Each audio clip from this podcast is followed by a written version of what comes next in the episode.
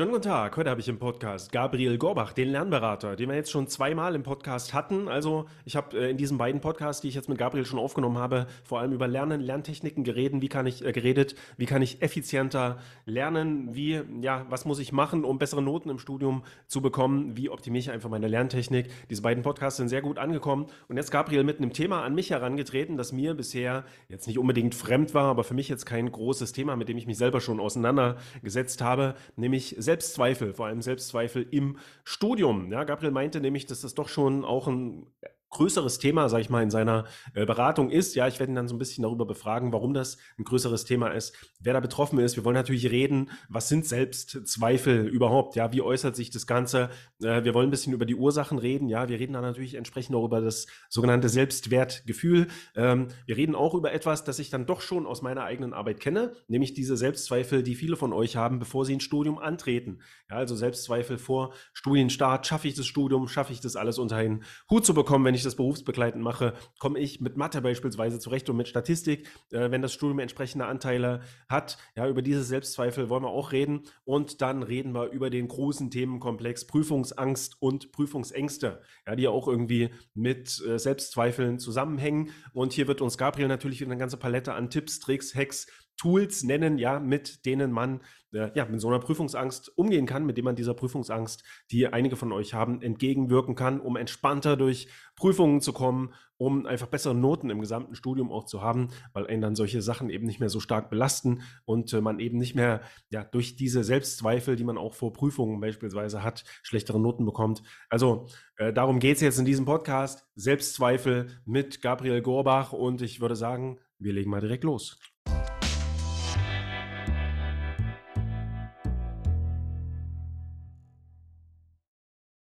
So, Gabriel, dann herzlich willkommen hier im Podcast äh, zum Thema Selbstzweifel. Ja, also ein Thema, bei dem ich erst so dachte, ja, kann ich jetzt nicht so viel damit anfangen. Ich meine, ich habe auch meine Zweifel. Ich zweifle auch an vielen Dingen, nicht immer unbedingt an mir selber. Aber in der Vorbereitung jetzt auf den Podcast habe ich dann doch so gemerkt, es gibt vielleicht doch ein, zwei Punkte, ähm, ja, mit denen ich, ja, an denen ich auch, also zweifle in Bezug auf mich selber, in Bezug auf mein Berufsleben, in Bezug auf meine Weiterbildung, Studium äh, und so weiter. Deswegen ganz interessant, wenn wir jetzt mal drüber reden. Du bist ja derjenige, der mit dem Thema an mich äh, herangetreten ist. Vielleicht kannst du uns mal kurz äh, ja, erzählen oder erklären, was jetzt so ausschlaggebend war äh, für dich, das zu einem Thema zu machen, ja, auch zu einem Thema, mit dem man jetzt einen Podcast äh, füllen kann. Warum bist du an mich und an uns mit diesem Thema herangetreten? Ja, sehr gerne. Ich muss auch zugeben, ich habe genau wie du eigentlich dieses Thema, auch Selbstzweifel, Prüfungsangst, das gar nicht so am Schirm gehabt sondern habe mich eigentlich eher immer damit beschäftigt, wie lernt man effektiv, wie schafft man es, das Wissen schneller aufzunehmen, wie kann man das halt gut neben dem Beruf machen. Und dann habe ich aber eben festgestellt, dass es Leute gibt, die sich eigentlich selbst extrem unterschätzen und dann einfach behindern dadurch. Und wirklich ausschlaggebend waren ähm, die Anne, also sie studiert Psychologie im Fernstudium an der PFH, hat zwei Kinder, macht das neben dem Beruf und in den ersten zweieinhalb Jahren ihres Studiums hat sie keine Prüfung gemacht, weil sie einfach so viel Angst davor hatte weil sie sich zwar angemeldet hat, aber dann immer wieder abgemeldet hat. Und dann hat sie diese Prüfung vor sich hergeschoben, nach und nach. Und ja, schlussendlich war es halt einfach massiv hinterher, hat Druck gehabt, hat wirklich Angst gehabt vor ihrer nächsten Prüfung. Und dann hat sie aber, dann habe äh, ja, ich ihr da geholfen und dann hat sie paar Wochen später Biopsychologie geschrieben und direkt eine 1,7 drauf bekommen. Mhm. Und ich habe mir gedacht, wie, wie kann das eigentlich sein, dass Leute offensichtlich gut sind, weil sonst kriegt man nicht bei Biopsychologie eine 1,7, aber trotzdem aufgrund der Angst, aufgrund der Unsicherheit schiebt man das Ganze so vor sich her. Und da gibt es einfach immer wieder halt Studierende. Vielleicht ein anderes Beispiel. Michaela. Michaela hat äh, Statistik. Eine Statistikprüfung ist ja bei den meisten Studiengängen relativ berüchtigt und sie hat das knapp zwei Jahre vor sich hergeschoben geschoben, und dann hat sie Statistik mit einer 1,3 bestanden. Und das geht, aber sie hat sich eigentlich zwei Jahre quälen müssen, um dorthin zu kommen. Und ich habe mir gedacht, das, das muss doch auch früher gehen. Man kann doch auch einfach ganz entspannt, ganz sicher, ganz selbstbewusst seine Prüfung machen. Und dadurch habe ich mich einfach mehr dieser Thematik gewidmet, weil es bringt einem nichts, doppelt so effektiv zu lernen, einfach viel weniger Zeit zu brauchen, wenn man Angst hat und deswegen die Prüfung nicht schreibt. Und ja, dann habe ich mir gedacht, hey, das könnten wir auch in diesem Podcast besprechen. Ja, und da sind wir eigentlich schon mittendrin im Thema. Also du hast jetzt schon ganz viele Punkte angesprochen, über die wir so ein bisschen äh, reden wollen. Äh, du hast sehr oft das Wort Angst erwähnt, ja. Also das äh, Ganze scheint auch sehr mit Ängsten zusammenzuhängen. Das kenne ich auch aus meiner eigenen Studienzeit. Also ich hatte früher beispielsweise mal große Probleme damit, äh, Referate zu halten. Habe mir damit auch so ein bisschen mein Studium äh, versaut, weil ich immer einen riesen Bammel davor hatte, dann den Seminaren, an denen ich da teilnehmen musste, einfach nur ein Referat zu halten. Also das war wirklich super anstrengend für mich. Ich habe da zwei Wochen vorher schon geschwitzt sozusagen sagen, äh, bei der Vorbereitung. Ähm, und ich weiß auch nicht wirklich warum. Ja, es war irgendwie eine gewisse Schüchternheit oder so und dann mhm. einfach die Angst vor der Gruppe zu stehen. Äh, heute würde ich das ganz anders angehen, selbst wenn ich dann gewisse Angst hätte, ja, oder irgendwas, was mich dann da äh, vielleicht nicht ganz so, ganz so gut performen lassen würde, äh, wie ich es eigentlich könnte. Ähm, aber ja, man muss sich dadurch ja nicht so behindern, dass man dann ein Studium sozusagen gar nicht mehr so richtig auf die Reihe bekommt. Also Angst hast du genannt, äh, ganz wichtiger Punkt. Ähm, du hast aber auch äh, das Wort selbstbewusst oder Selbstbewusstsein genannt. Ja, also es mhm. hängt auch irgendwie mit Selbstwert und Selbstbewusstsein äh, zusammen. Entspannt, das Wort hast du auch genannt. Das werden wir dann auch nochmal im äh, Podcast aufgreifen, was das Ganze auch mit Entspannung vielleicht zu tun hat oder haben könnte. Ja, und sicher und Sicherheit. Ja, wir werden auch noch ein bisschen darüber reden, was gibt mir eigentlich Sicherheit, dass ich eben nicht äh, so eine Selbstzweifel haben muss und dann da einfach besser durchs Studium komme mit besseren äh, Noten letztendlich. Also ich will jetzt äh, nicht zu weit ausholen und nicht zu weit zurückgehen, aber vielleicht sollten wir noch mal ganz kurz eine kleine Begriffsklärung machen.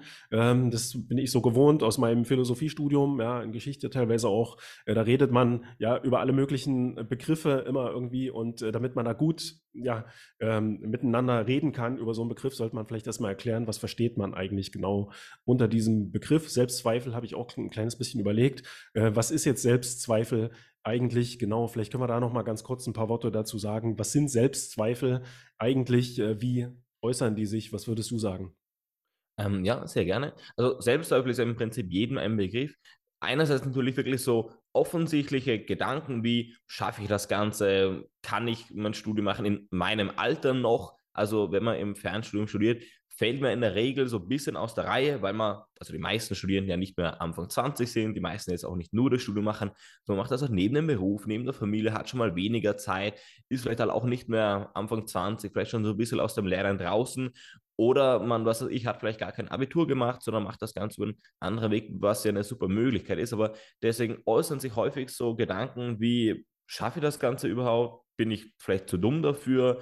kann ich das in meinem Alter noch machen? Kriege ich das Ganze hin, mit dem Beruf irgendwie zu vereinbaren, ohne dass ich jetzt vielleicht nur noch gestresst bin, nur noch äh, am Lernen bin und null Freizeit mehr habe? Also generell mal so offensichtliche Gedanken, das würde ich mal definieren als selbst, aber vielleicht auch generell so eine, so eine Unsicherheit bezüglich seiner Prüfungen.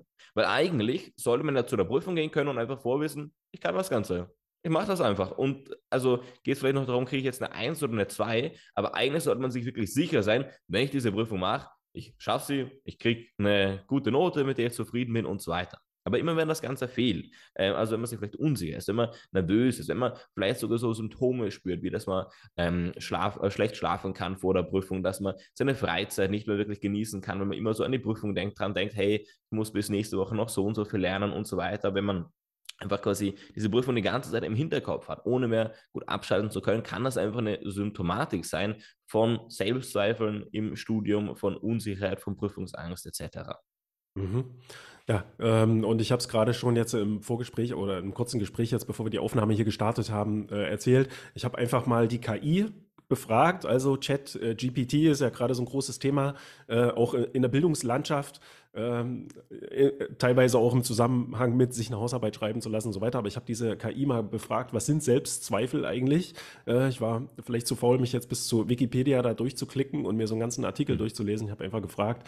Ähm, und äh, ja, die KI hat mir auch so ein paar Punkte genannt, die auch ganz interessant sind. Also du hast äh, gerade gesagt, man stellt sich eben diese Fragen. Ich würde sagen, das geht sogar bis ins Extrem hinein, dass man sich nicht nur diese Fragen so stellt, wie du es gerade gesagt hast, sondern dass man die sich auch auf eine negative Art beantwortet. Ja? Also nicht nur schaffe ich das, äh, vielleicht, sondern ich schaffe das nicht, ich kann das nicht. Äh, solche Sachen, dass man da so ein sehr negatives Mindset hat in vielen Dingen. Also negative Gedanken und Emotionen über sich selbst und seine Fähigkeiten, das ist so eine Sache, die hat mir auch die KI genannt, äh, was so ja, Ausschlag oder prägend ist äh, für Selbstzweifel, generell so Zweifel an den eigenen Fähigkeiten, ähm, an eigenen Entscheidungen oder auch am eigenen Wert. Ja? Eben der Selbstwert, Zweifel am eigenen Selbstwert, äh, dass man sich häufig auch selber kritisiert Mhm. Vielleicht auch, weil man häufiger kritisiert wurde. Ja, da kommen wir vielleicht gleich nochmal drauf, wenn wir ein bisschen über die Ursachen reden, ja, und eben generell so ein Zweifel an der eigenen Kompetenz. Und das ist ziemlich interessant, ja. Also, das sind alles so Dinge, die sind den meisten von uns wahrscheinlich auch klar, wenn es äh, um das Thema Selbstzweifel geht. Äh, und äh, gerade wenn es dann um die eigene Kompetenz geht, werden wir gleich nochmal ein paar Tools ähm, aufführen oder du wirst uns vielleicht eins, zwei, drei Sachen nennen, äh, mit denen man dann so diese Wahrnehmung auch der eigenen Kompetenz so ein bisschen stärken kann, ja, dass man da gar nicht erst anfängt, irgendwie an sich selber zu zweifeln, weil eben klar ist, das hm, schaffe ich. Ja, vielleicht lass uns noch ein bisschen, ein kleines bisschen über Ursachen letztendlich reden. Also jetzt haben wir kurz mhm. gesagt, ja, was Selbstzweifel überhaupt sind, wo kommen die eigentlich her? Also ein Punkt, den ich mir da aufgeschrieben habe jetzt in der Überlegung ist, äh, so generell, manche Menschen haben ja ein schlechteres sogenanntes Selbstwertgefühl. Kannst du da vielleicht ein bisschen was dazu sagen? Was hat dieses Selbstwertgefühl mit äh, Selbstzweifeln zu tun? Äh, beeinflusst sich natürlich wechselseitig. Da muss auch einfach sagen, da spielt einfach die Erziehung eine große Rolle, was irgendwie schade ist, weil da kann man ja nicht wirklich viel dran ändern, aber man kann dann trotzdem, wenn man vielleicht nicht so Glück hatte und vielleicht von zu Hause eher Sachen gehört hat, wie, ähm, was ich, du schaffst das Ganze nicht, in deinem Alter noch studieren, wirklich, hey, jetzt, äh, was ich, äh, nimm doch lieber die Zeit für die Kinder und so weiter, ähm, dann hat man es vielleicht natürlich einfach ein bisschen schwieriger. Aber was einfach ganz wichtig ist, ist dieses Verständnis, dass man selbst, der eigene Wert ist unabhängig von seinen Ergebnissen. Selbst wenn man das Studium nicht schaffen würde, selbst wenn man nur schlechte Noten bekommt, würde es trotzdem den eigenen Wert nicht senken. Und das Schöne ist, wir können sogar dafür sorgen, dass man auch das Studium schafft, dass man seine Prüfungen sicher schafft und so weiter. Ich glaube, das ist einfach wichtig, dieses Verständnis einerseits, dass zwar die Ergebnisse, die Ergebnisse nicht den eigenen Wert beeinflussen, aber gleichzeitig trotzdem auch den Versuch, die Ergebnisse natürlich zu optimieren, dass man wirklich auch faktisch schwarz auf weiß stehen hat, hey, man kann das Ganze, ich kann mein Studium einfach gut abschließen, weil sonst hätte ich nicht meine letzten fünf Prüfungen zum Beispiel alles super gut bestanden und so weiter. Mhm. Ähm, das wäre so mein Ansatz. Selbstwirksamkeitserwartung ist da, glaube ich, auch ein wichtiger Begriff, ja, dass man, mhm. äh, also ein Begriff aus der Psychologie auch, äh, dass man einfach auch das Gefühl hat, man kann die Dinge wirklich auch alleine schaffen, so aus eigener Kraft und ist dem nicht, dem Ganzen nicht hilflos irgendwie äh, ausgesetzt. Ja, das Studium überkommt einen nicht, sondern, äh, und auch die Noten, sondern man kann da wirklich ganz aktiv äh, selber was dafür tun, dass man bessere Noten hat. Und manche von uns, ja, oder aus der Community wissen halt einfach noch nicht so richtig, was sie irgendwie machen sollen, um sicher durch so eine Prüfung zu kommen. Deswegen wollen wir hier auch gleich noch ein paar Tools äh, nennen, ja, sei es die Lerntechnik oder was auch immer, äh, oder ein bestimmte, ja, bestimmtes Mindset irgendwie, das man äh, haben kann oder sollte, um eben sichere, sicherer durch so eine äh, Prüfung zu kommen. Also schlechte mhm. Erfahrungen, ja, auch noch so eine Ursache, denke ich mal, für Selbstzweifel. Ähm, schlechte Noten, die man in der Vergangenheit bekommen hat, ja, weil man vielleicht eben nicht richtig gelernt hat oder nicht richtig wusste, wie man sich vorbereitet auf eine Klausur, Hausarbeit und so weiter. Ähm, was gibt's, was würdest du sagen, was gibt es noch so für schlechte Erfahrungen, die mm, einige von uns gesammelt haben? Mhm. Natürlich halt einfach auch faktisch schlechte Erfahrungen im Studium, dass man eben, wie du es angesprochen hast, hat, äh, vielleicht schlechte Noten bekommt, dass man Prüfungen nicht zum geplanten Termin machen kann, das Ganze nach hinten verschieben muss, dass man vielleicht Prüfungen nicht schafft und so weiter. Das sind natürlich einfach Sachen, die einem schon irgendwie zu denken geben, schafft man das Ganze, dass einfach diese faktischen Ergebnisse nicht da sind. Also wenn man einfach vielleicht ins Studium reinstartet, aber am Anfang noch kein wirkliches System hat, um seine Prüfungen sicher zu bestehen, dadurch auch einfach wirklich vielleicht faktisch keine so guten Ergebnisse bekommst, ist es natürlich auch nicht förderlich, diese Prüfungsangst dadurch loszuwerden, wenn man halt auch wirklich sagen muss, hey, also irgendwie kriege ich es ja auch nicht so hin, wie ich mir das Ganze vorgenommen habe, weil meine Ergebnisse sprechen da einfach mhm. nicht für mich. Ja, was, äh, also Feedback von Dozenten ist beispielsweise auch so eine Sache, ne? Wenn man da genau. eins, zwei, dreimal schlechtes Feedback irgendwie bekommt, ha, bekommen hat auf seine Hausarbeiten, vielleicht auch, weil der Dozent oder die Dozentin einfach nur einen schlechten Tag hatte, ja, und das jetzt nicht so gut verpackt hat, sozusagen die Kritik, äh, und auch keine Sachen gefunden hat, die irgendwie auch gut sind, die man gut gemacht hat, oder man generell auch irgendwie so eine gefilterte Wahrnehmung auf schlechte Kritik sozusagen hat. Ähm, mhm. Das kennst du ja vielleicht auch, ne? Das kennt ja jeder YouTuber so ein bisschen. Du bekommst die ganze Zeit eigentlich positive Kommentare Kommentare äh, aus der Community und wenn dann einmal einer von tausend äh, Kommentaren ein bisschen schlecht ist, so, der bleibt dann irgendwie mal im Kopf hängen. Ähm, wenn da mal so ein kleiner Hate-Kommentar dabei ist, ne, dabei hat man eigentlich äh, von tausend Kommentaren ja 999 äh, positive, die das loben und toll finden, was man so macht, aber dieses eine bleibt dann doch irgendwie immer hängen, ja. Und wenn man dann schlechtes Selbstwertgefühl hat ähm, und zu Selbstzweifeln neigt, dann nagt dieser Kommentar dann wahrscheinlich mehr an einem, als es eigentlich äh, sollte. Und so könnte es auch mit Feedback von Dozenten sein oder auch von Kommilitonen, Verwandten, Bekannten äh, in Bezug auf das Studium. Äh, ein Punkt habe ich mir noch aufgeschrieben äh, als Ursache für Selbstzweifel ist auch so ein bisschen der Vergleich mit anderen. Ne, man hat das ja heutzutage mhm. über Instagram beispielsweise, da lebt sich jeder irgendwie so ein bisschen eine heile, schöne Welt vor, eine erfolgreiche Welt, auch LinkedIn beispielsweise. Ähm, und dann macht man, ja, dann gibt es eben Menschen, die, weiß ich nicht, die machen eben zwei Studiengänge mit einmal und wenn man das dann selber irgendwie nicht äh, so hinbekommt, wie einem andere das dann vorleben und man hat eben geringeres Selbstwertgefühl, äh, dann neigt, oder, ja, neigt man vielleicht auch eher dazu, irgendwie so an sich zu zweifeln. Schaffe ich das Ganze? Was, kannst du da vielleicht noch was dazu sagen als Ursache, der Vergleich mit anderen? Ähm, ja, also wie du es angesprochen hast, Vergleich mit anderen hindert einen einfach daran, weil was man auch bedenken muss, man vergleicht eigentlich immer nur eine Dimension. Man mhm. vergleicht jetzt die Dimension akademischer Erfolg, der hat das Studium schon, ich nicht, aber man vielleicht vergleicht halt nicht die Situation, dass man beispielsweise eine ganz andere Ausgangssituation hat, dass man vielleicht weniger Zeit hat, dass man äh, sonst einen Fokus auch auf andere Sachen setzen möchte, was ja auch völlig berechtigt ist. Also diese, äh, diese Vergleiche mit anderen machen eigentlich auch überhaupt keinen Sinn, weil man halt eh immer nur eine singuläre Dimension vergleichen kann und da ist es immer so. Also in jedem Lebensbereich wird es einfach Leute geben, die erfolgreicher sind. Das wird einfach faktisch der Fall sein. Ähm, ja, aber generell kann man trotzdem sagen, dass man halt auch in seiner Situation einfach sehr, sehr viel rausgeholt hat, sich wirklich auch nicht gescheut hat, also weder Mühe noch Kosten gescheut hat, einfach seine eigene Situation, sein eigenes Studium zu optimieren mhm. und so weiter. Ja, ein Punkt hätte ich jetzt noch. Also es gibt sicherlich noch sehr viel mehr Ursachen, aber einer, der mhm. mir noch so aufgefallen ist in der Vorbereitung, ist Perfektionismus. Ja, auch immer wieder ein mhm. Begriff, mhm. der hier in dem Podcast auch mal wieder auftritt. Perfektionismus, sehr hohe Erwartungen, die man äh, an sich hat und denen man dann, ja, weil irgendwas eben perfekt sein soll, eigentlich niemals gerecht werden kann. Ja, das kann wahrscheinlich auch bei dem einen oder der anderen zu Selbstzweifeln führen. Ist das in deiner Beratungspraxis äh, auch irgendwie ein Thema, Perfektionismus? Schon, also da gibt es schon eigentlich überproportional viele Studierende, würde ich sagen, die daran leiden, weil natürlich, wenn man perfektionistisch ist, dann führt es das dazu, dass man halt vielleicht langsam im Studium vorankommt, dass man noch mehr als andere dieses Bedürfnis hat, ich möchte wirklich alles können aus dem Skript, was ich generell auch gut finde. Also ich bin überhaupt kein Fan von Lernen auf Lücke, aber weil man eben perfektionistisch ist, hat man noch mehr dieses Bedürfnis und deswegen melden sich natürlich solche Studierende auch vermehrt bei mir, um dann eben auch Lerntraining zu bekommen, mit denen sie halt auch wirklich sicher die Prüfungen schaffen können, wirklich den gesamten Stoff auch, zumindest so 95 Prozent, wirklich alles sehr, sehr gut können und dementsprechend auch sehr gute Noten bekommen. Ähm, hast du richtig erkannt, wird natürlich bei mir auch vermehrt vorkommen.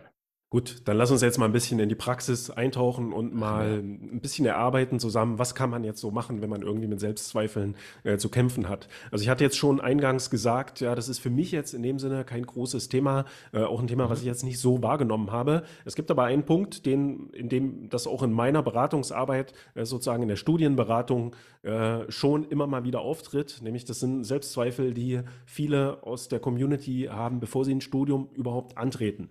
Das ist ganz häufig so bei Menschen, die kein Abitur haben und äh, mit ihrer Berufserfahrung ins Studium äh, reinkommen und dann denken, sie haben einfach nicht genug äh, Schulwissen äh, mitgebracht, um das Studium zu bestehen und da ein bisschen dann an sich zweifeln. Häufig ist es auch, wenn Menschen in sehr, sage ich mal, anspruchsvolle Studiengänge gehen, wo es beispielsweise einen hohen Mathematikanteil gibt, äh, Statistik, alles so Fächer, vor denen äh, viele von uns auch so ein kleines bisschen Angst haben.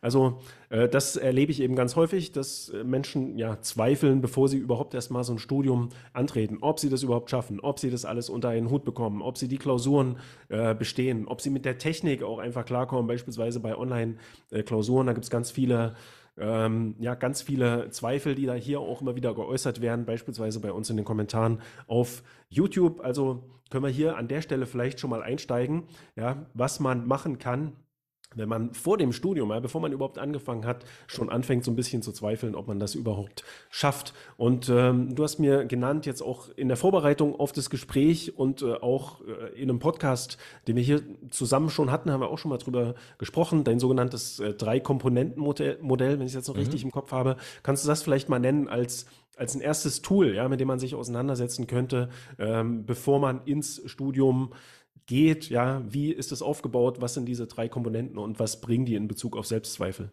Sehr gerne. Ähm, also ich habe eben festgestellt, es gibt eigentlich drei Faktoren, drei Komponenten, die wichtig sind, um seine Prüfungen sicher zu bestehen. Und wenn man diese drei Komponenten berücksichtigt, dann gibt es eigentlich auch streng genommen keine Möglichkeit mehr, eine Prüfung nicht zu bestehen. Die erste Komponente davon ist die Umsetzung. Also man muss einfach schaffen, regelmäßig motiviert zu lernen, muss einfach ausreichend Zeit ins Lernen investieren und ja, am besten auch schaffen, einfach da regelmäßig dabei zu sein. Wenn jetzt immer erst kurz zu den Prüfungen lernt, ist es ein bisschen schwieriger, also man sollte einfach da regelmäßig dabei sein. Aber ja. das geht schon einigermaßen. Zweite wichtige Sache ist die Lerntechnik. Man muss es einfach schaffen, in dieser Zeit, die man ins Lernen reinsteckt, viel Wissen aufzunehmen. Also man muss es einfach schaffen, das Wissen langfristig aufzunehmen, schnell zu speichern und so weiter. Und sogar auch noch gleich darauf eingehen, was da wichtig ist ähm, oder wie so eine Lerntechnik aussehen muss, dass sie einfach optimal ist. Und die dritte Komponente, das ist die Erinnerungsfähigkeit ich habe diesen Baustein quasi dazugenommen, weil es darum geht, sich im richtigen Moment an das Gelernte zu erinnern. Mhm. Also schau mal, auch wenn du ausreichend Zeit ins Lernen reinsteckst und in dieser Zeit viel Wissen aufnimmst. Heißt, du hast faktisch viel Wissen in deinem Kopf gespeichert. Du musst auch noch schaffen, dich im richtigen Moment an das Gelernte zu erinnern, also eben bei der Prüfung auf das Wissen zuzugreifen, weil wenn das Ganze nicht ist, also nicht der Fall ist, wenn man zwar viel gelernt hat, aber sich halt nicht daran erinnert, wenn man es braucht, dann nützt es einem gar nichts. Und das kann sich dann zum Beispiel so äußern, dass man beispielsweise bei einer Prüfung sitzt, man hat eine Prüfungsfrage und weiß genau, ich habe das gelernt. Ich sollte das eigentlich können. Vielleicht weiß man sogar, äh, wo im Buch das Ganze steht oder wie ich, das im, wie ich mir das im Skript markiert habe, welche Seite, also etc. Aber man schafft es halt einfach nicht, sich im richtigen Moment eben bei der Prüfung dran zu erinnern. Dann nützt es einem halt nichts. Also brauchen diese drei Komponenten, weil wenn man diese drei Komponenten eigentlich hat, dann gibt es eigentlich streng genommen auch keine Möglichkeit, meine Prüfung nicht zu bestehen. Mhm. Wenn man ausreichend Zeit ins Lernen gesteckt hat, in dieser Zeit viel Wissen aufgenommen hat, heißt, man hat einfach faktisch viel Wissen gespeichert. Wenn man es jetzt, jetzt noch schafft, sich im richtigen Moment an das Gelernte zu erinnern, dann ja, kann man eine Prüfung nur bestehen. Es ist natürlich auch noch die Frage, wie optimieren wir diese Komponenten? Erster Punkt, Umsetzung. Da ist einfach wichtig, dass man, ähm, dass man schafft, mit Freude zu lernen, dass man auch einfach motiviert dabei ist und das ein bisschen so zu einer Routine macht. Dass es eigentlich irgendwann selbstverständlich ist zu lernen, dass man irgendwie halt weiß, okay, wenn ich nach Hause komme, lerne ich halt noch meinetwegen eineinhalb Stunden und dann habe ich halt auch Feierabend. Weil wenn man das Ganze einfach so zur fixen Routine ist, dann ist es eigentlich auch nicht schwierig. Da muss man sich nicht überwinden, dann ist es relativ simpel. Mhm. Ähm, Lerntechnik, das hilft natürlich auch, wenn man einfach effektiv lernt, deswegen mehr Erfolgserlebnisse beim Lernen hat, wird man einfach auch mehr Motivation zum Lernen haben. Aber gut, wie optimieren wir jetzt die Lerntechnik? Da gibt es ähm, vier Komponenten oder quasi, ich habe mir gedacht, eine Lerntechnik sollte eigentlich vier Faktoren erfüllen, ähm, dass sie einfach optimal ist. Die ersten beiden davon sind ähm, ja offensichtlich und die letzten beiden, daran denkt aber eigentlich niemand, die sind aber auch sehr wichtig. Und das erste ist natürlich, dass man Wissen schnell speichern soll. Man sollte einfach mit wenig Zeitaufwand ähm, ja trotzdem viel Wissen mitnehmen. Und das Wissen halt einfach schnell speichern. Heißt nämlich auch, viele Lerntechniken, die vielleicht in der Schule gut funktionieren oder auch funktionieren, wenn man jetzt nur studiert ohne Beruf nebenher, sind vielleicht in den Fernstudien weniger gut geeignet. Ich denke an so Sachen wie Zusammenfassungen zu schreiben, weil das braucht halt einfach viel Zeit. Karteikarten erstellen genauso. Skripte durchlesen, da muss man auch, geht es vielleicht einmal durchlesen, relativ schnell, aber es bleibt halt wenig hängen. Insofern muss man das Ganze sehr häufig durchlesen, braucht wiederum viel Zeit. Heißt, erster Faktor zu merken, Wissen muss schnell gespeichert werden.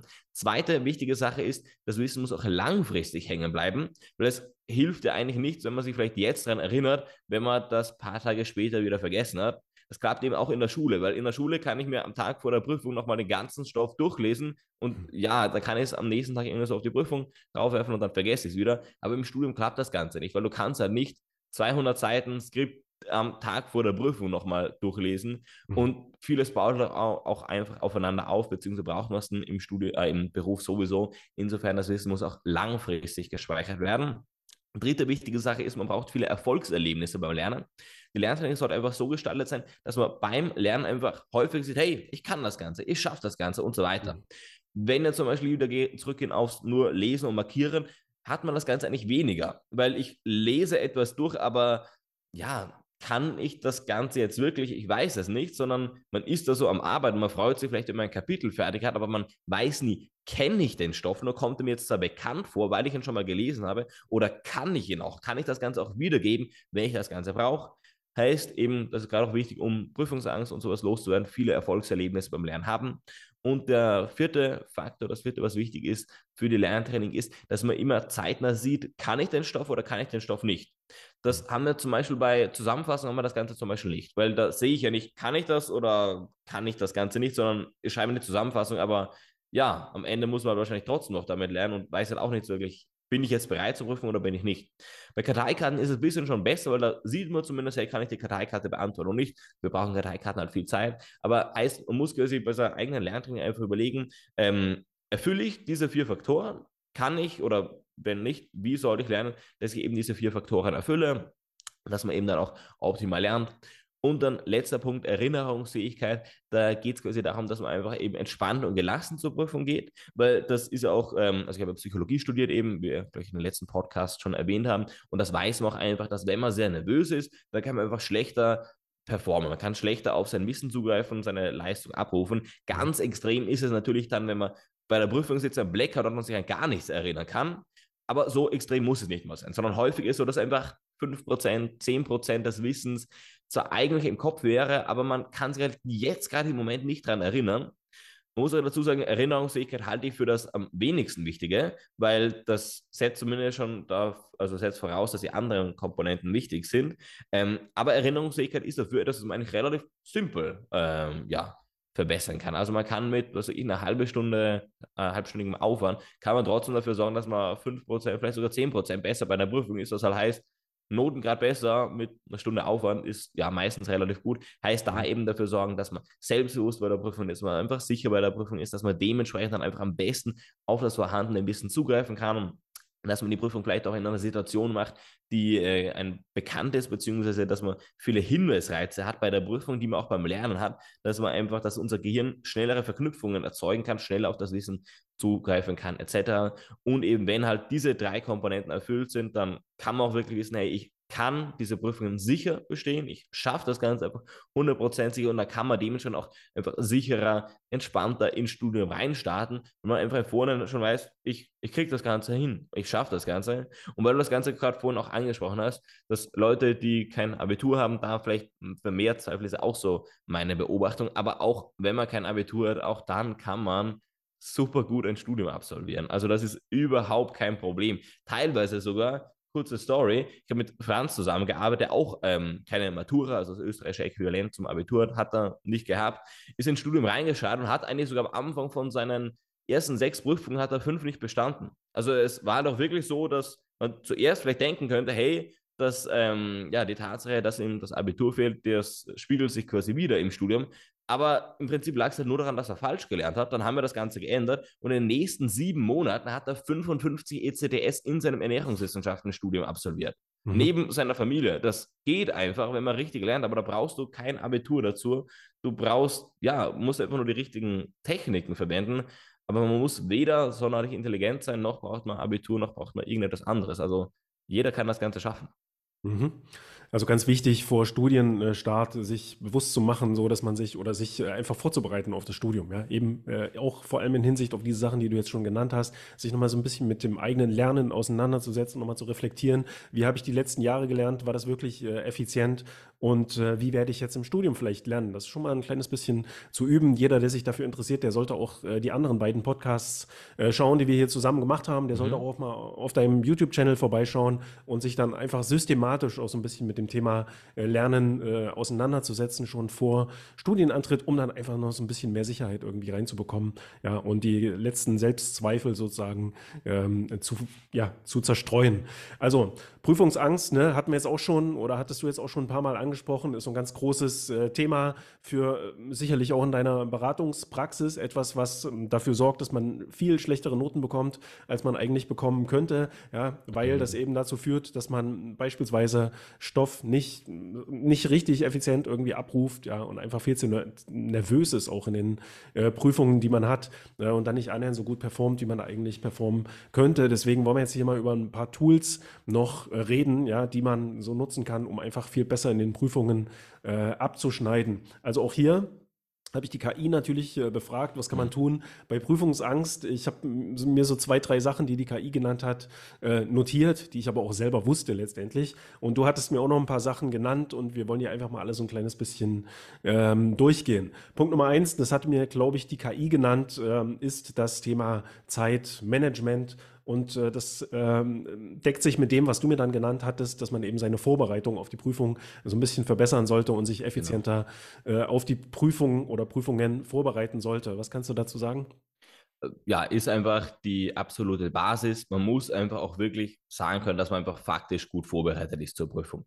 Weil wenn das nicht der Fall ist, dann ist ja Prüfungsangst einfach ein bisschen berechtigt, weil man halt auch wirklich faktisch daran zweifeln sollte oder kann, schaffe ich das Ganze, wenn man eben nicht gut vorbereitet ist. Also hat die KI richtig erkannt. Man muss es einfach schaffen, ähm, ja, sehr, sehr gut vorbereitet zu sein. Zeitmanagement ist eben ein Tool dazu, wobei ich das Gefühl habe, dass die meisten eigentlich schon relativ gutes Zeitmanagement haben. Mhm. Zumindest die meisten, mit denen ich so spreche. Da scheitert es einfach daran, dass man halt so viel Zeit ins Lernen reinsteckt, aber dann halt einfach doch nichts hängen bleibt. Ähm, genau, aber grundsätzlich stimmt das auf jeden Fall. Man muss einfach aus, also man muss einfach vorbereitet sein. Man muss gut vorbereitet sein, sonst kann man machen, was man möchte.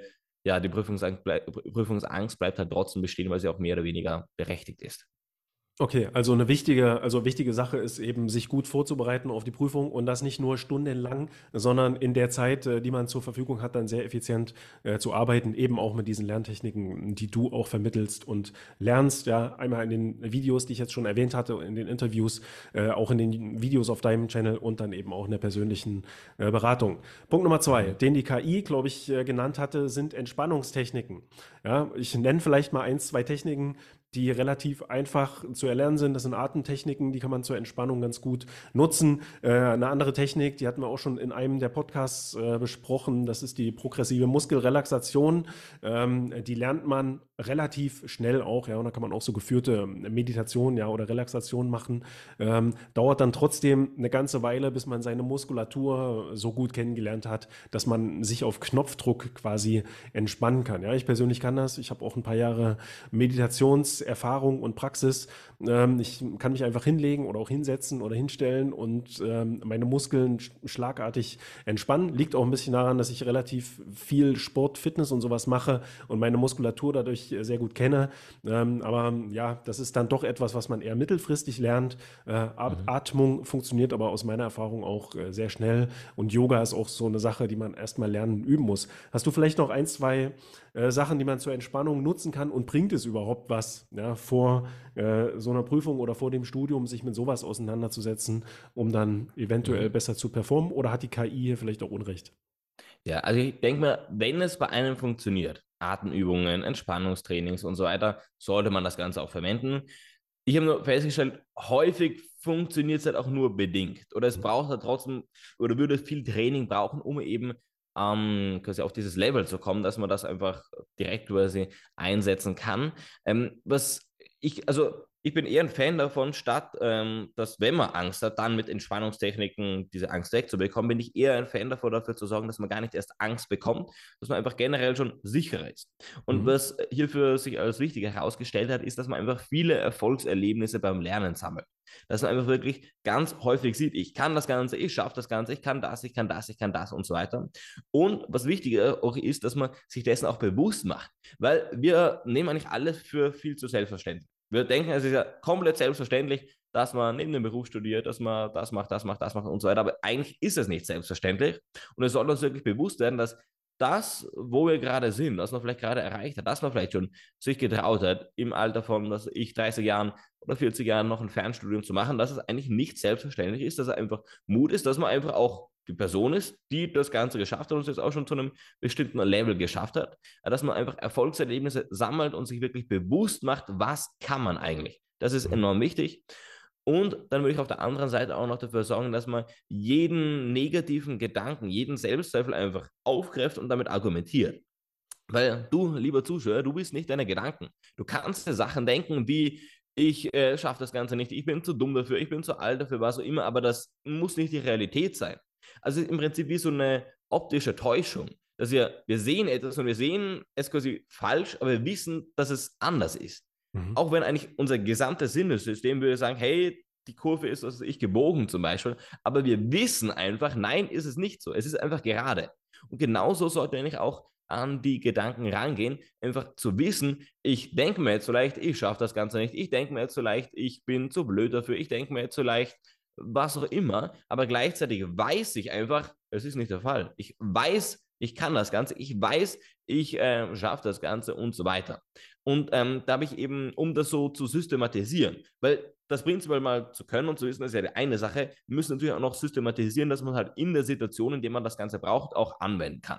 Mhm. Und dafür habe ich eben so einen Wenn-Dann-Plan ähm, entwickelt oder nicht ein bisschen adaptiert von, kommt so aus der psychologischen Forschung. Ähm, und das funktioniert quasi so, dass wir eine Wenn- und eine Dann-Situation haben. Und das kann man sich am besten auch einfach mal ausschreiben. Also ich schreibe auf, wenn ich Prüfungsangst habe, zum Beispiel, oder wenn ich nervös werde vor der Prüfung, was auch immer. Also wenn diese Situation kommt, dann, jetzt kommt etwas, jetzt äh, soll ein Teil kommen, der dafür sorgt, dass man eben diese Situation bewältigen kann, dass man das Ganze zur Seite schieben kann.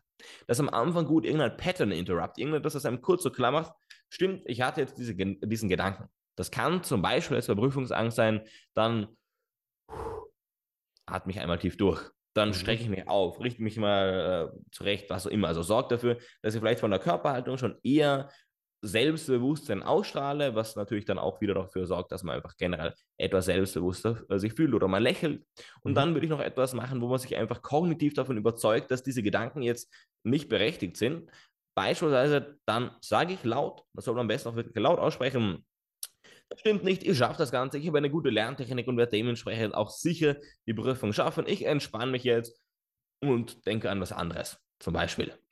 Mhm. So, also dass man mit diesem Wenn-Dann-Plan diese Reaktion systematisiert und jedes Mal, wenn diese Gedanken kommen, reagiert man mit dem Dann-Teil, schiebt das Ganze zur Seite und sorgt dadurch wiederum dafür, dass man, ähm, ja, dass diese Selbstzweifel Step by Step einfach weiter entfernt werden und irgendwann auch gar nicht mehr wirklich auftreten, weil man sie einfach radikal gnadenlos quasi äh, ja, wegargumentiert hat und mhm. ihm dem auch gar keinen Raum ergibt in seinen eigenen Gedanken. Mhm. Jetzt hast du im Prinzip schon all die Sachen genannt oder fast alle, die ich äh, mir auch notiert hatte. Also positive Selbstgespräche. Ich weiß ähm, gerade gar nicht mehr, ob du mir das jetzt schon sozusagen in, Absprache vor dem Podcast genannt hattest oder ob das auch so ein KI-Stichwort äh, war, was ich mir jetzt aufgeschrieben hatte. Also ganz wichtig, ne? generell auch im Leben, dass man sich eben ähm, zumindest die negativen Gedanken schon mal als solche erkennt und dann versucht eben äh, das Ganze nochmal positiv zu äh, formulieren. Ja? Ich neige auch äh, ab und an dazu, irgendetwas negativ zu sehen oder negative Gedanken zu haben. Ähm, aber ich würde die beispielsweise äh, oder ich äußere sowas dann beispielsweise auch eher selten und versuche mir auch immer ähm, ja so ein bestimmtes Selbstbild von mir zu machen und mir gegenüber auch zu vermitteln. Ähm, Im Sinne von, ja, ich ähm, habe vielleicht früher Probleme damit gehabt, beispielsweise ein Referat zu halten, ja, aber äh, heute bin ich in der Lage, das irgendwie problemlos zu bewältigen. Und selbst wenn ich dann ein kleines bisschen Angst habe davor oder Lampenfieber oder irgendwas. Das gehört dann einfach zu der Situation dazu. Das mag ich dann auch irgendwie, so diese kleine Aufregung. Ja, auch bei den Podcasts beispielsweise, die wir hier aufnehmen, ein bisschen Aufregung ist am Anfang immer dabei. Ähm, mhm. Aber das ist wichtig für mich auch, um dann wirklich gut zu per performen. Und ich weiß dann, dass in dem Moment sozusagen, wo das Ganze dann losgeht, so, da bin ich mal voll ähm, bei der Sache. Also das ist für mich dann auch so ein positives Selbstgespräch, was ich mir dann mit mir auch führe, bevor ich das Ganze äh, starte oder auch mit jemandem, der da vielleicht gerade in meiner Umgebung irgendwie der Nähe ist. Ja? Aber ich würde niemals äh, irgendwie negativ äußern, äh, einen Satz im Sinne von oder auch denken, ähm, ja, oder dauerhaft denken im Sinne von, ja, ich schaffe das nicht, ich bin da zu schlecht, ich bin dann aufgeregt, ich bekomme dann ein Blackout oder solche Sachen. Äh, ganz, ganz, ganz wichtig, wichtig ja. Voll, weil, um da vielleicht auch gerade einzuhacken, ähm, das sieht man einfach, dass die Sachen, die wir selbst von uns geben, die beeinflussen einen, unsere eigenen Überzeugungen am stärksten. Mhm. Also wenn ich Sachen von mir gebe, dann beeinflusst das eben meine Überzeugung viel stärker, als wenn ich Sachen von außen hören würde. Mhm. Deswegen, das machst du absolut richtig, würde ich auch irgendwelche Selbstzweifel in Bezug auf das Studium oder vielleicht generell gar nicht aussprechen. Also gar nicht, zumindest nicht in erster Person sagen, mhm. hey, ich, was ich habe Angst vor meiner Prüfung, ich ähm, schaffe das Ganze nicht, ich bin vielleicht zu dumm dafür und so weiter. Man kann das vielleicht so aus einer Vogelperspektive wiedergeben und vielleicht sagen, was weiß ich, Gabriel hat manchmal das Gefühl, dass er nicht intelligent genug für sein Studium ist, meinetwegen oder so etwas. Aber dass man das niemals aus der ersten, also aus eigener Perspektive sagen würde, weil sonst ähm, sorgt das eben dafür, dass so eine, äh, das heißt, kognitive Dissonanz entsteht. Weil wenn ich sagen würde, hey, ich schaffe das Ganze nicht, aber ich würde in Wirklichkeit glauben, dass ich es schaffe, dann würde ich ja lügen. Ich will nicht von mir selbst das Selbstbild haben, dass ich lüge. Also wandern dann meine Überzeugungen, meinen Aussagen hinterher und dann entwickeln sich meine Überzeugungen auch dahingehend. Ähm, genau, deswegen so Sachen niemals ausspreche. Und ähm, zu diesem Punkt ähm, positive Selbstgespräche ist auch einfach wichtig, sich nicht einfach nur blind links irgendwie gute Sachen zu sagen, sondern einfach auch faktisch gut zu sein und das Ganze dann auch so, ja, so wahrzunehmen. Also mhm. geht nicht darum, alles nur durch die rosa-rote Brille zu sehen, aber einfach akkurater zu sehen, wirklich gut zu sein und das dann auch wahrzunehmen. Und ähm, ja, also es geht nicht, es funktioniert halt nicht, einfach nur zu sagen, hey, ich bestehe jede Prüfung mit einer Eins, ich bin mhm. super gut und so weiter. Wenn es einfach faktisch nicht der Fall ist, dann wird das natürlich auch nicht wirklich helfen. Aber wenn man es geschafft hat, einfach wirklich gut zu sein, das ist natürlich die Voraussetzung, dann kriegt man diese Ängste auch sehr, sehr schnell weg durch eben eine akkuratere Sicht auf das eigene Ich, beziehungsweise eben auch durch positive Selbstgespräche, wie du das Ganze gesagt hast. Mhm.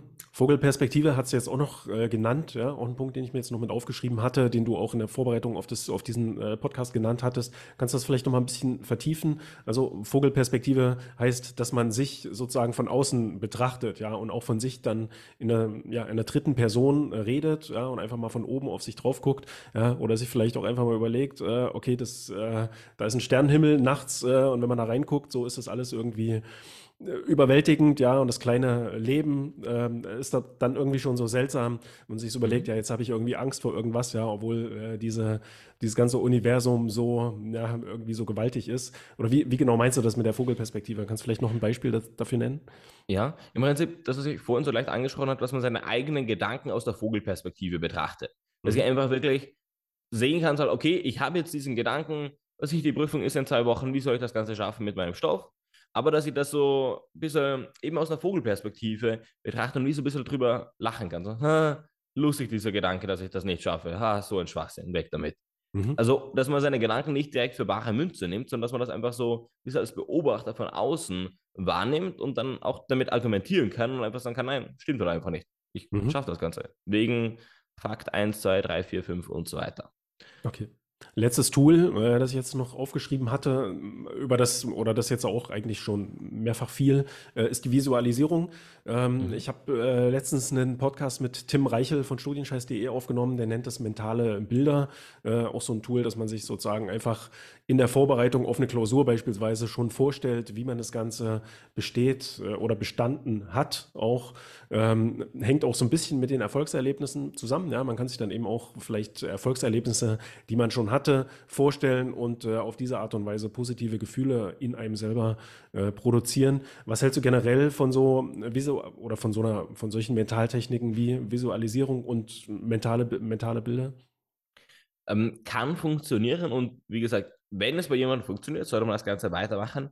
Ich würde aber auch sagen, dass das so die, ähm, dass das etwas ist, was man in der letzten Instanz verwenden kann. Das kann man halt dann verwenden, wenn man einfach trotz super Vorbereitung, trotz, obwohl quasi faktisch alles stimmt, trotzdem so diese irrationale Panik bekommt bei den Prüfungen, dann kann das Ganze sicher helfen, dass man einfach sich, gerade vielleicht vor mündlichen Prüfungen oder so, dass da einfach mal die Situation vorstellt, um dann eben sich mehr an das, also an diese Prüfungssituation schon im Vorhinein zu gewöhnen, um mhm. dann eben nicht so überrascht zu sein, dass nicht alles neu ist. Ähm, aber bei 95 Prozent der Studierenden, die aktuell Prüfungsangst haben, wird das gar nicht als notwendig sein, wenn sie wirklich gut vorbereitet sind, viele Erfolgserlebnisse beim Lernen hatten, mhm. Gedanken zur Seite geschoben haben und so weiter. Dann ist es in der Regel, ähm, ja, klappt das einfach. Ich denke, das ist ähnlich wie mit den Entspannungstechniken äh, ein Tool, was man nutzen kann, wenn man zu extremen Ängsten neigt, äh, wie das beispielsweise bei mir mit den Referaten der Fall war. Äh, Referate sind halt auch so ein Ding, da kann man sich jetzt nicht wirklich darauf vorbereiten, ne? weil da müsste ich ja irgendwie eine Gruppe von, weiß ich nicht, 15 unbekannten Menschen oder weitgehend unbekannten Menschen finden, vor denen ich dann so lange irgendwie Referate oder Vorträge halte, bis mein Gehirn endlich mal merkt, so, da ist jetzt keine Gefahr da, da muss ich jetzt nicht rot werden, da muss ich keinen Schweißausbruch kriegen und diese ganzen Stresssymptome. Wenn ich diese Möglichkeit jetzt nicht habe, das irgendwie zu üben, weiß ich nicht, durch ein Seminar, ein Coaching oder sowas, es geht ja auch, ähm, dann ist es vielleicht ganz sinnvoll, erstmal mit Entspannungstechniken zu versuchen mhm. und mit Visualisierung, um den Hirn dann doch irgendwo vorzugaukeln, so dass das dann doch eine gefahrlose äh, Situation sein wird, ja, und man dann ähm, doch schon so ein bisschen die Erfahrung sozusagen gemacht hat, äh, bevor man dann die tatsächliche, das tatsächliche Referat hält, ja, und das für das Gehirn oder für, für mich dann so wirkt, als hätte ich das jetzt schon doch schon tausendmal ähm, auf eine entspannte Art und Weise äh, gemacht. Also ich fasse diese ganzen Tools jetzt nochmal zusammen, die wir jetzt äh, genannt haben, ganz kurz. Äh, Zeitmanagement ist wichtig, ja, sich einfach äh, gut vorzubereiten, auch äh, auf die Prüfung. Ähm, mit möglichst auch mit Lerntechniken, ja, die du ja auch vermittelst. Äh, Entspannungstechniken sind etwas, was man ausprobieren kann. Ja, gerade jemand, der schon viel Erfahrung damit hat, der vielleicht regelmäßig Yoga praktiziert oder Erfahrung mit Meditation, mit Atemtechniken hat, kann das vielleicht auch mal ausprobieren. Einfach, da kann das auch ganz sinnvoll sein. Aber jemand, der viel Erfahrung damit hat, der sollte eigentlich auch ein relativ entspannter Mensch sein. Ähm, positive Selbstgespräche ähm, hatten wir gesagt, ja, ganz wichtig, äh, dass man sich ähm, zumindest versucht zu erkennen, ja, was man auch für negative Gedanken hat und die dann eben versucht in positive umzuwandeln und ganz wichtig auch positiv ähm, über sich zu reden, also wirklich auch, wenn man mit anderen äh, redet. Äh, Erfolgserlebnisse sammeln, hast du auch genannt, ne? dass man sich einfach überlegt, an welchen Stellen habe ich das geschafft, sozusagen, oder war ich auch gut ähm, und sich dann an diese Gefühle zu erinnern, die man hatte und äh, daran einfach, wie man das äh, geschafft hat. Der Wenn-Dann-Plan, ja, ein ganz wichtiges Tool auch, das du genannt hast, über das wir auch schon mal geredet hatten. Ähm, damit sollte man sich vielleicht nochmal auseinandersetzen, auch um sein, sozusagen, um an seinem Mindset auch äh, zu arbeiten. Und dann hat man noch die Vogelperspektive als Tool, ja, einfach mal so ein bisschen zu dissoziieren, äh, so gesehen, sich von außen zu betrachten, ja, und äh, zu merken, das ist dann doch vielleicht alles gar nicht ähm, so schlimm.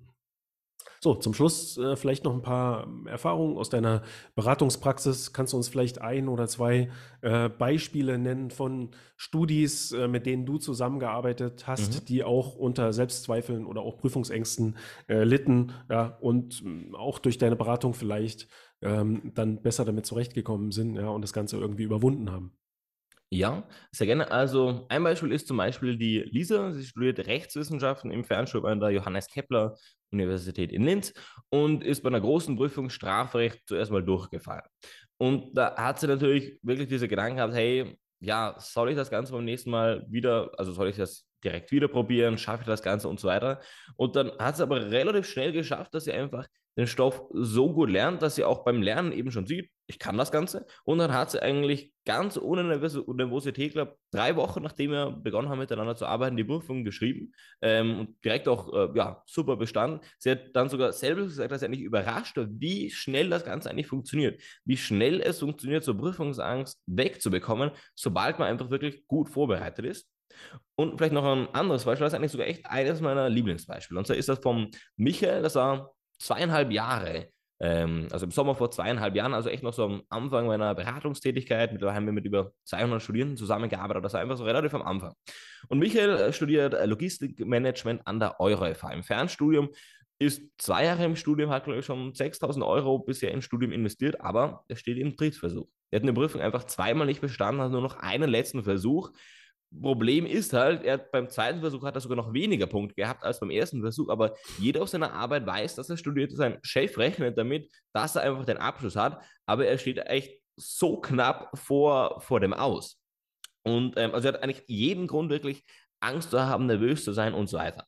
Dann hat er sich deswegen an mich gewendet und wir haben ähm, über fünf Wochen bis eben zum nächsten Prüfungstermin haben wir dann daran gearbeitet, dass er einfach jetzt effektiv lernt, dass er einfach ein grundlegend besseres Verständnis von der Thematik hat, dass er den Stoff richtig gut kann, dass wirklich jeden Absatz, jede Seite in Subscript wirklich gut kann. Und weil er eben außeren Zeit ins Lernen gesteckt hat, sehr effektiv gelernt hat, also er hat wirklich auch, war an diesem Punkt, wo er einfach das ganze Skript sehr, sehr gut konnte und weil es auch noch dafür gesorgt hat, dass er auch bei der Prüfung das Ganze abrufen kann, hat er dann die Prüfung gemacht. Er, und da muss ich sogar zugeben, das war für mich sogar ein bisschen überraschend, dass er vorne schon gesagt hat, er ist überhaupt nicht nervös, er kann das Ganze einfach, weil er vielleicht auch das vergleichen konnte zu seinen vorherigen Antritten und jetzt einfach weiß, dass er viel besser vorbereitet ist, aber ich hätte es gut verstanden, wenn er trotzdem nervös gewesen wäre, aber gut war er nicht.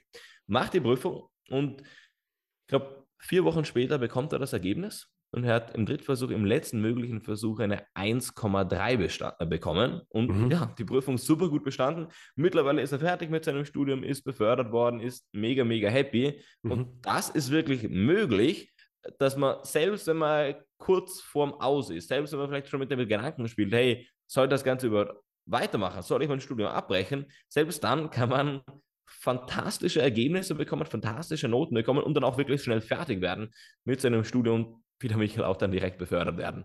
Das ist wirklich möglich. Mhm. Ja, da sieht man wieder schön, die richtige Lerntechnik ist letztendlich auch für so ein Studium doch das A äh, und das O. Und wer mehr, mhm. wer mehr über ähm, Lerntechniken äh, lernen möchte, wissen möchte, der kann und sollte dir folgen. Kannst du uns vielleicht noch sagen, wo man dir am besten folgen kann? Ähm, genau, also einfach mal auf YouTube, Gabriel Gorbach, da bin ich vertreten und eine große Facebook-Gruppe, erfolgreich studieren, ähm, Top-Ergebnis mit weniger Aufwand heißt die, wo es einfach darum geht, wie man halt, ja, im Studium, in der Regel neben dem Beruf oder neben der Familie, schnell vorankommt, Sonst natürlich auf meiner Webseite gibt es auch ähm, vielleicht viele Erfolgsstories von anderen Spielen, wo man einfach sieht, was es möglich ist. gabalgorbach.com und neuerdings haben wir auch diesen Report hier neben mir, wo es eben darum geht, ich rücke das Mikrofon ein bisschen zur Seite, das ist noch ein bisschen klein, aber da geht es einfach darum, wie man halt ähm, ja auch neben dem Beruf oder neben der Familie schnell zum Abschluss bekommt, kann man es ja auch auf meiner Webseite kostenlos downloaden, wenn mhm. man daran interessiert ist. Ja, wir verlinken das natürlich auch alles in den äh, Shownotes für diesen Podcast. Gabriel, schon mal vielen Dank für dieses interessante Gespräch zum Thema Selbstzweifel, auch zu Prüfungsängsten. Ich hoffe, das gibt doch dem einen oder der anderen äh, aus der Community ein bisschen mehr Selbstbewusstsein, ja, oder auch Werkzeuge einfach in die Hand, um ein bisschen am Selbstbewusstsein äh, zu arbeiten und äh, vielleicht auch diesen Shift sozusagen gedanklich zu schaffen, im Sinne von sich zu sagen, ja, ich habe Selbstzweifel im Studium, zu sich öfter mal zu sagen, ich bin sehr selbstbewusst, was mein Studium angeht. Ich weiß, was was ich kann. Ich weiß, äh, was ich auch lernen kann und in nächster Zeit lernen werde. Äh, also nochmal vielen Dank für das Gespräch und bis zum nächsten Mal. Vielen Dank dir. Tschüss.